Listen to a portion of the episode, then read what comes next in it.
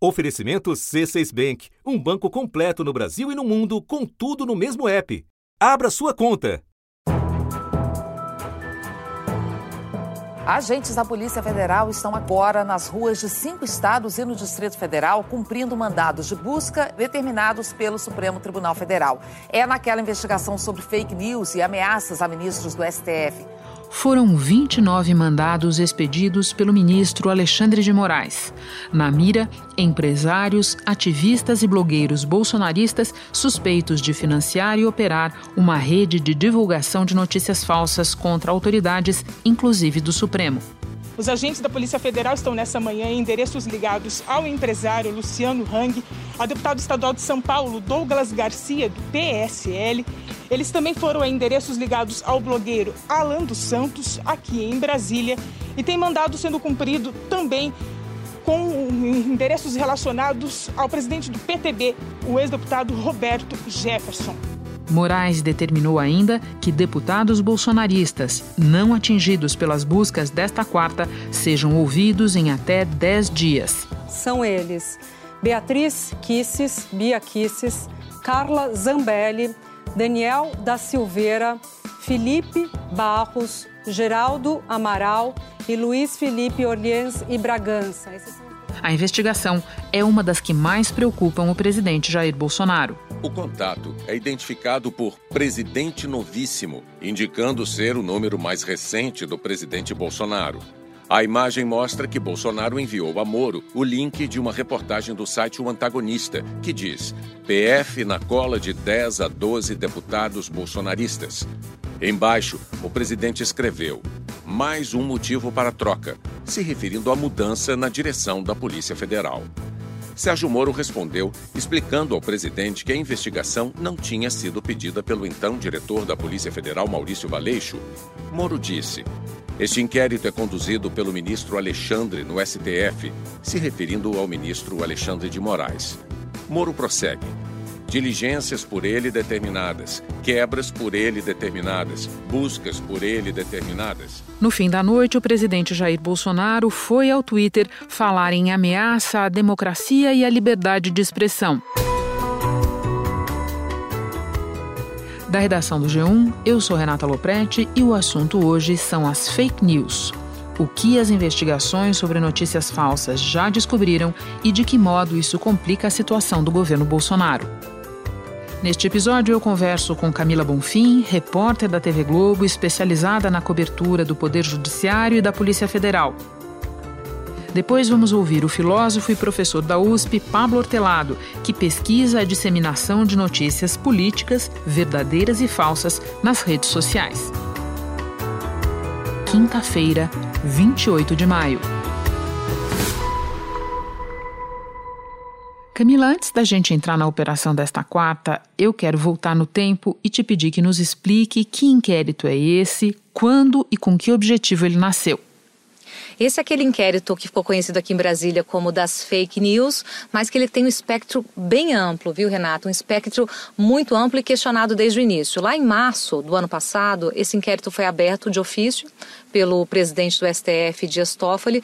Nos termos do artigo 43 e seguinte do regimento interno, instaurar inquérito criminal para apuração dos fatos e infrações correspondentes em toda a sua dimensão. O relator foi escolhido por ele, Alexandre de Moraes, e aí então esse inquérito já teve fases de operação até chegar a essa fase de hoje, que é então é, uma fase que acessa o chamado Gabinete do Ódio, que é conhecido aqui como essa rede, esse grupo ligado a deputados bolsonaristas. Camila, lembrando para quem nos ouve, quando você diz que o inquérito foi aberto de ofício, se você quer dizer que o Supremo agiu de moto próprio, não foi provocado pela Procuradoria-Geral da República, né?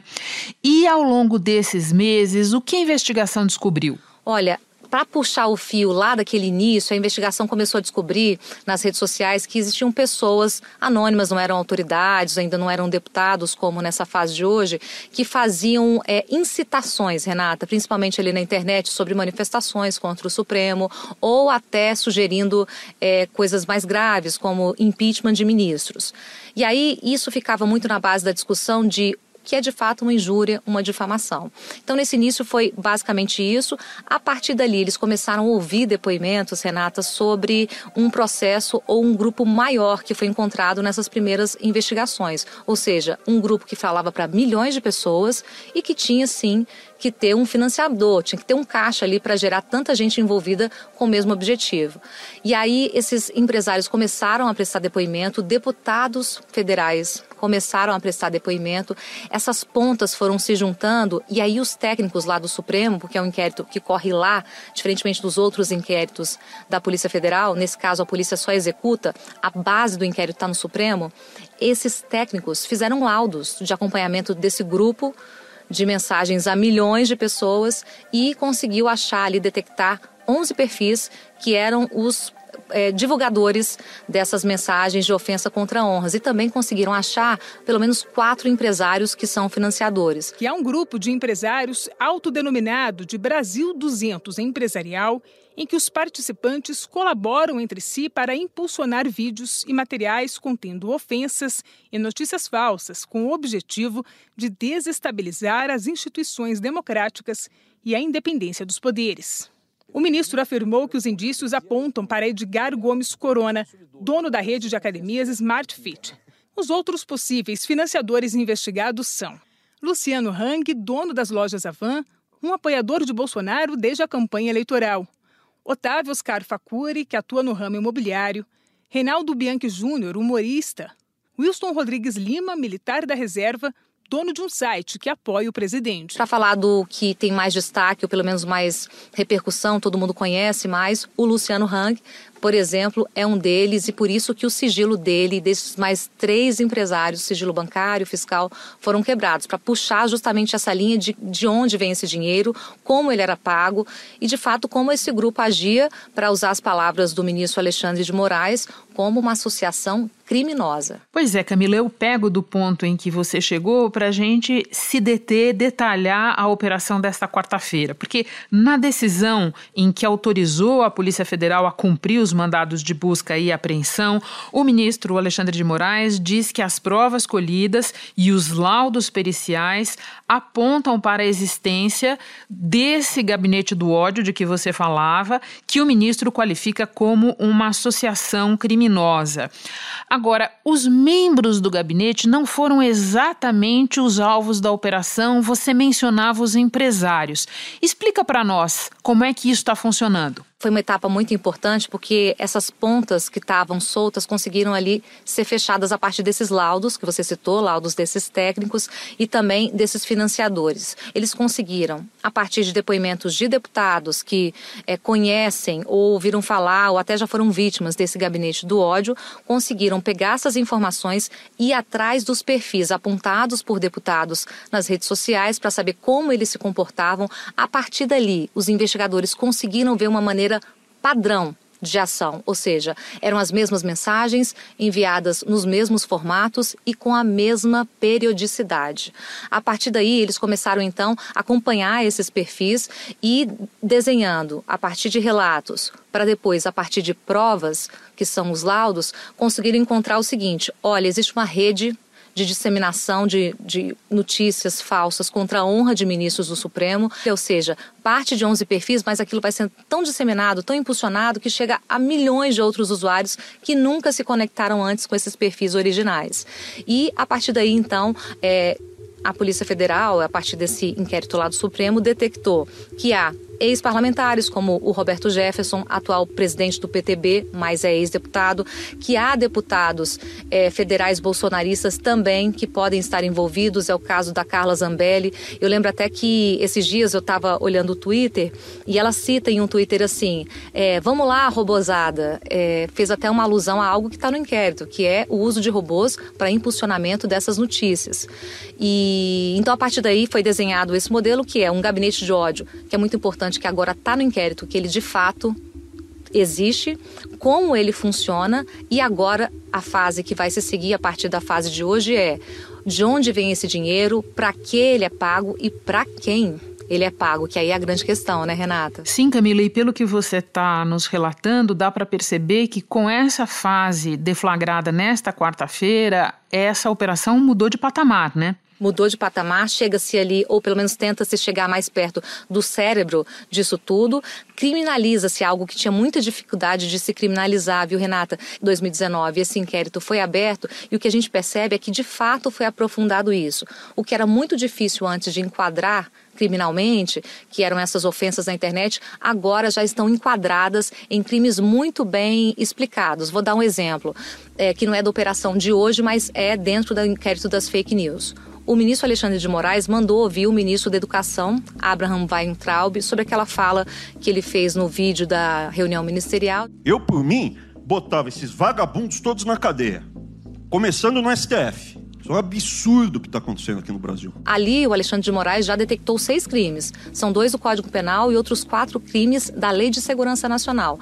Agora, o que a gente vê que esse inquérito faz é subir nesse patamar de enquadramento criminal, que é muito importante para qualquer investigação, porque aí você consegue, de fato, é, responsabilizar as pessoas e também é, subir de patamar no sentido objetivo do que a investigação conseguiu alcançar. Camila, deixa eu me deter no personagem do Procurador-Geral da República, Augusto Aras. Ele agora está pedindo o arquivamento desse inquérito. No entanto, lá atrás, ele se mostrou favorável à investigação. Qual é a posição? Como entender a posição da Procuradoria? Essa é a grande contradição aqui em Brasília. Todo mundo levantou essa lebre, Renata, porque é muito importante e de se chamar a atenção que o Procurador-Geral da República tenha duas posições tão é, diferentes, divergentes sobre a mesma questão. O Procurador-Geral da República, Augusto Aras, se manifestou em um outro é, em um outro caso, que é o caso da Rede, Partido Rede, que questionou esse inquérito das fake news. Na primeira manifestação, nessa ação da rede, questionando o inquérito, em 24 de outubro de 2019, o procurador-geral Augusto Aras, Aras disse que não viu ilegalidade no inquérito, mas pediu para participar, para ter a participação do Ministério Público. E agora que esse inquérito chega a deputados bolsonaristas, pessoas que são declaradamente aliados fiéis ao presidente, a quem ele tem bastante proximidade, agora então Augusto Aras muda de opinião completamente. Diz que foi surpreendido pela, por informações da grande mídia, dando conta da operação que acontecia hoje, os 29 mandados de busca e apreensão. Ele se manifesta nesse sentido para o ministro Faquim, colocando ali uma série de argumentos favoráveis à suspensão desse inquérito. No meio do caminho, um contexto suspeito de agora que a investigação chegou a aliados bolsonaristas, muda-se de posição. Então é algo que está sendo cobrado e a gente já sabe que a rede vai cobrar nesse, nessa ação é uma coisa que vai gerar muita repercussão. Agora, o inquérito do Supremo não é a única investigação em curso que tem fake news no nome tem a comissão mista do Congresso e eu queria que você nos lembrasse como ela começou e por que o inquérito do Supremo acabou avançando mais rapidamente. A CPMI começou justamente por causa dessa questão do gabinete do ódio. Seria comandado por aliados ali do Carlos Bolsonaro, vereador, um dos filhos do presidente, e tem como um dos principais mentores o próprio vereador, segundo políticos e parlamentares avaliam. Esse gabinete de ódio está envolvido, segundo apurações que a gente tem, com as, essa, a divulgação de fake news. E que agora, paralelamente, em outra frente, o inquérito de fato começa a chegar. Essa comissão começou no ano passado, foi nela que, por exemplo, a deputada Joyce Hasselman contou que existia o gabinete do ódio, contou perfis desses gabinetes, apontou concretamente quem fazia, onde fazia e como fazia. E aí, então, chegou um ponto em que a CPI queria, de fato, até receber informações do inquérito das fake news do Alexandre de Moraes, mas ele corre em sigilo e isso não foi compartilhado de forma completa. A CPMI conseguiu chegar a esse primeiro passo importante que era, objetivamente, segundo deputados, onde estão esses perfis, quais são esses perfis que estão gerando todos esses crimes na internet. Mas ela, por conta da pandemia, parou um pouco e não conseguiu avançar além disso. Tomou depoimentos importantes, colheu algumas informações importantes, como, por exemplo, o fato de o chefe de gabinete do deputado é, Eduardo Bolsonaro ter disparado da própria Câmara, Renata, de um computador da Câmara, mensagens também que abasteceram o gabinete do ódio. Um documento encaminhado à CPMI das fake news mostra que um computador do gabinete do deputado Eduardo Bolsonaro, filho do presidente Jair Bolsonaro, foi usado para criar uma página de ataques virtuais a adversários políticos. Ou seja, eu diria que a CPMI ela encostou ali onde é o objeto da questão a existência do gabinete do ódio. E agora o inquérito das fake news consegue de fato entrar em outro patamar, se aprofundar e mostrar, além de sabermos que existe um gabinete do ódio, os crimes são esses e os responsáveis podem ser esses que são os financiadores. Era a grande pergunta que a CPMI ainda não tinha conseguido responder. Camila, para terminar, o assunto fake news parece estar por toda parte aí em Brasília. No exato momento em que nós temos essa operação que você descreveu, o Tribunal de Contas da União tomou uma decisão relativa à publicidade de um banco oficial, o Banco do Brasil, e que também passa pelo assunto fake news. Pode explicar para nós? Isso, o TCU tomou essa decisão para que o Banco do Brasil não é, permitisse propagandas né, desse banco estatal em um site que veicula fake news, ou seja, que veicula notícias falsas e isso gera toda uma repercussão e prejuízos de toda a ordem.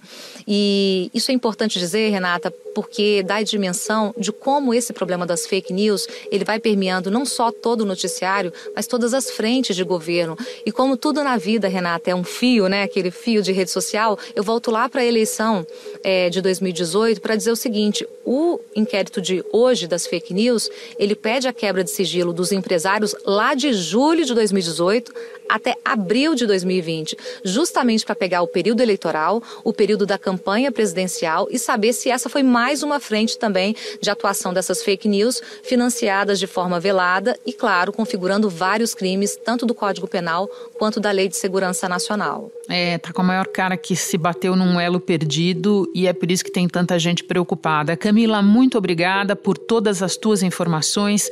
Bom trabalho para você. Eu que agradeço, Renata. Obrigada. Hora de conversar com o professor da USP, Pablo Hortelado. Pablo, você pesquisa há anos a polarização do debate político e conhece bem o funcionamento desses grupos que atuam nas redes sociais. Você comentou, a propósito da operação desta quarta-feira, que vale a pena a gente analisar a seleção dos alvos. O que, é que te chama a atenção nessa seleção? Eles são óbvios, isso que me chama a atenção. Eles são alvos da rede bolsonarista sobre os quais haviam matérias na imprensa ou que foram mencionados na CPMI das fake news. Então, o, o, digamos, os operadores que ficavam a, atrás dos panos, inclusive grandes operadores, grandes canais de YouTube, é, grandes influenciadores que não foram, a, a, não foram tratados em matérias na imprensa, todos eles não apareceram, não foram alvos é, é, das ações aí da PF. Então eu devo entender que você acha que a gente pode ter é, arranhado uma camada do problema hoje, avançado um passo, mas que ainda tem muito a descobrir. É mais ou menos isso? É, a, aparentemente, olhando só para os alvos, é, as investigações não parecem estar muito avançadas ali. Eu fiz, por exemplo, um levantamento aqui dos, dos maiores canais é, bolsonaristas no YouTube e tem apenas três dos, dez, dos 20 mais importantes são mencionados e não são os três mais importantes. E quais são os três mais importantes? Os maiores sites no YouTube é um site chamado Folha do Brasil, depois vem um site chamado Folha Política e o terceiro é Bolsonaro TV. Esse Folha Política é uma rede grande que operava no YouTube, YouTube no Facebook, o Facebook derrubou e migrou para o YouTube. Agora, Pablo, esse inquérito foi apelidado de inquérito das fake news, mas é curioso porque ele não nasceu exatamente para apurar notícias falsas e desinformação. Por que, que ele acabou ganhando esse nome? É, ele não versa sobre fake news, né? Ele versa sobre uma rede que estava atacando o STF. Na decisão que determinou a operação, o relator, ministro Alexandre de Moraes, destacou que o objeto deste inquérito é a investigação de notícias fraudulentas, fake news, falsas comunicações de crimes, denunciações caluniosas, ameaças e demais infrações revestidas de calúnias, difamações ou injúrias que atingem a honorabilidade e a segurança do Supremo Tribunal Federal. Na verdade, essa é uma investigação sobre os grupos bolsonaristas que estão pregando o fechamento do STF. É, é, um fato verdadeiro. Se a gente navegar aí pelos canais de YouTube, pelo submundo dos grupos de WhatsApp e pelas contas mais proeminentes é, do Twitter, você vê que é, o assunto STF fechado é frequente. Realmente existe uma campanha em curso para o fechamento do STF, com muitas matizes, desde críticas ao STF, que são legítimas, né? Todo mundo pode ser alvo de críticas, até campanhas para que ele seja fechado, para que o exército intervenha, para que o Bolsonaro modifique a composição do STF, aposente compulsoriamente os ministros. Daí nós já saímos do campo da legitimidade. Exatamente. Você escreveu recentemente que, enquanto a popularidade do presidente vai diminuindo, o bolsonarismo vai ficando mais extremado, mais radical. O que é que você observa nesses grupos é, que encontra eco nas investigações em curso? Quando a gente olha nas pesquisas de opinião, o que a gente tem visto não é só um encurtamento daquele, daquela soma né, das pessoas que dizem que o bom e o ótimo. O que chama a atenção é que está crescendo o ótimo. A, a, soma do bom e do ótimo está reduzindo, mas está crescendo o ótimo. Ou seja, as pessoas que permanecem fiéis ao presidente estão ficando mais entusiasmadas e elas também estão ficando mais radicais. Esses discursos é, é, que, que, defendem uma intervenção militar, agora tem, tem uma frase que eles dizem é, pauta única, né? É, é, é, que, que, que, as pessoas vão e convoquem o exército para uma intervenção militar com o Bolsonaro no poder, eles estão ganhando muita força nos grupos bolsonaristas. Né? Eles não eram eles sempre estiveram lá, mas agora é, esse tipo de conclamação está ficando dominante. E chama a atenção que à medida que esse apoio vai reduzindo, ele vai ficando mais forte. Mas eu noto né, que essa redução de apoio não é uma redução tão significativa, né? Ele ainda está com alguma coisa como 25% de apoio. Sem dúvida. Entre a população, que é um, um, um apoio expressivo. Agora, Pablo, como a gente fez antes, é importante pontuar que também essa pregação por golpe, com ou sem Bolsonaro, não está no terreno da legitimidade, é flagrantemente inconstitucional. Pablo, você falava há pouco de liberdade de expressão. Quero explorar um pouco mais esse tema com você. Nesta quarta-feira, participando de um debate online, o ministro Alexandre de Moraes, que preside esse inquérito, disse que quem praticar discurso de ódio ou crimes ao exercer sua liberdade de expressão deve ser responsabilizado. Do outro lado, alvos da operação, críticos desse inquérito, afirmam que se trata de censura, de afronta à liberdade de expressão. Qual é a tua leitura dessa discussão? Olha, eu até acho que as ameaças a, a, ao STF e esse discurso mais que flerta com golpismo não é o nosso desafio mais importante da liberdade de expressão. A gente está vivendo nesse momento um, um, um, uma campanha bem aberta contra o distanciamento social e, e, e minimizando os riscos da Covid-19. Mais de 25.500 brasileiros registrados oficialmente como vítimas do coronavírus. De ontem para hoje, houve a confirmação de 1.086 óbitos. Eu acho que essa experiência, inclusive por grupos, pelos mesmos grupos, né, que estão defendendo aí é, é, o fechamento do STF e, e uma intervenção militar, eu acho que essa defesa de que é, de um discurso, essa difusão de um discurso de que é, o coronavírus não mata, ele é exagerado, ele não é uma ameaça tão grave, ele expõe, digamos assim, o, o, os limites e os riscos de uma liberdade de expressão pensada como o único direito humano. Nós não temos um só direito humano, né? A liberdade de expressão é um direito, é um direito muito importante, ele é pilar da liberdade política, Porém, nós temos o direito à vida, nós temos o direito ao respeito às minorias, existe uma série de outros direitos que muitas vezes a, o, o, abuso da liberdade de expressão coloca em xeque. Nós realmente vamos deixar um influenciador com milhões de seguidores estimular abertamente as pessoas a saírem de casa, se exporem, se contaminarem, contaminarem as pessoas com quem elas convivem, redundando em, em mortes? E eu acho que uma abordagem interessante para a gente pensar isso, a abordagem alemã que pensa no equilíbrio de direitos, né, que a gente precisa ponderar as duas coisas. A gente não pode fazer que no exercício de um direito humano a gente atropele os demais. Pablo, por fim, eu conversava há pouco com a Camila Bonfim sobre a determinação do Tribunal de Contas da União para que o Banco do Brasil suspenda a publicidade dele que vinha sendo desovada em sites acusados de publicar notícias falsas.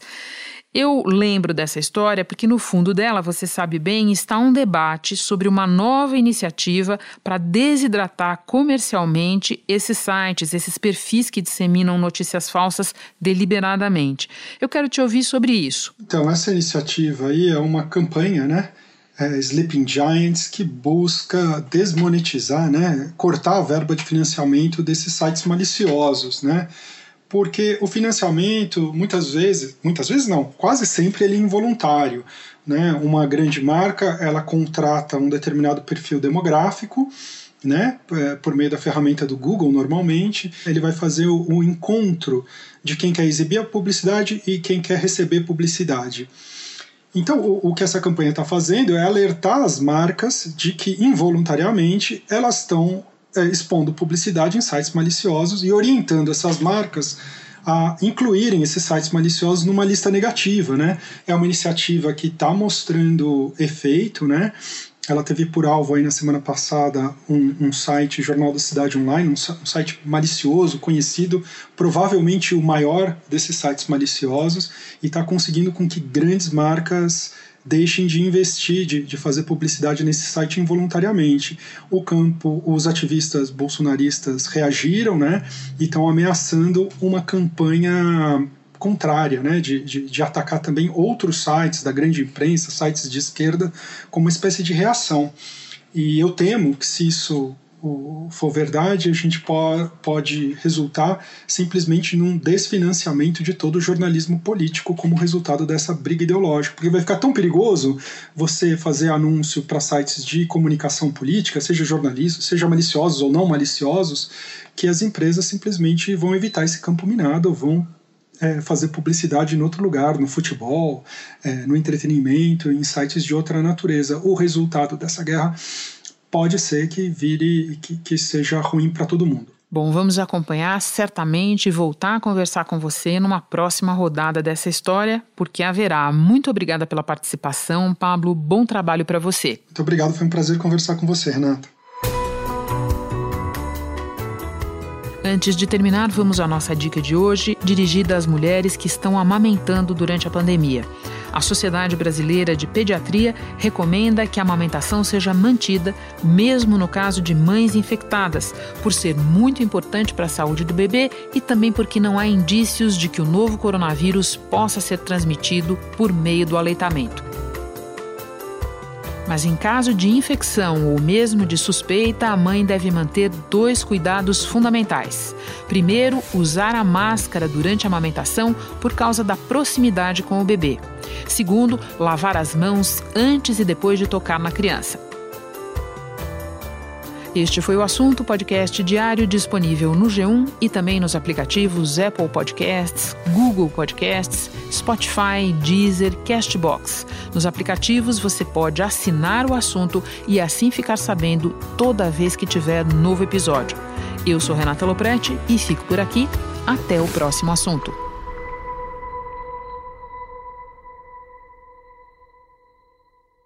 Você no topo da experiência financeira que um banco pode oferecer. Escolha um banco completo no Brasil e em qualquer lugar do mundo. Abra sua conta no C6 Bank.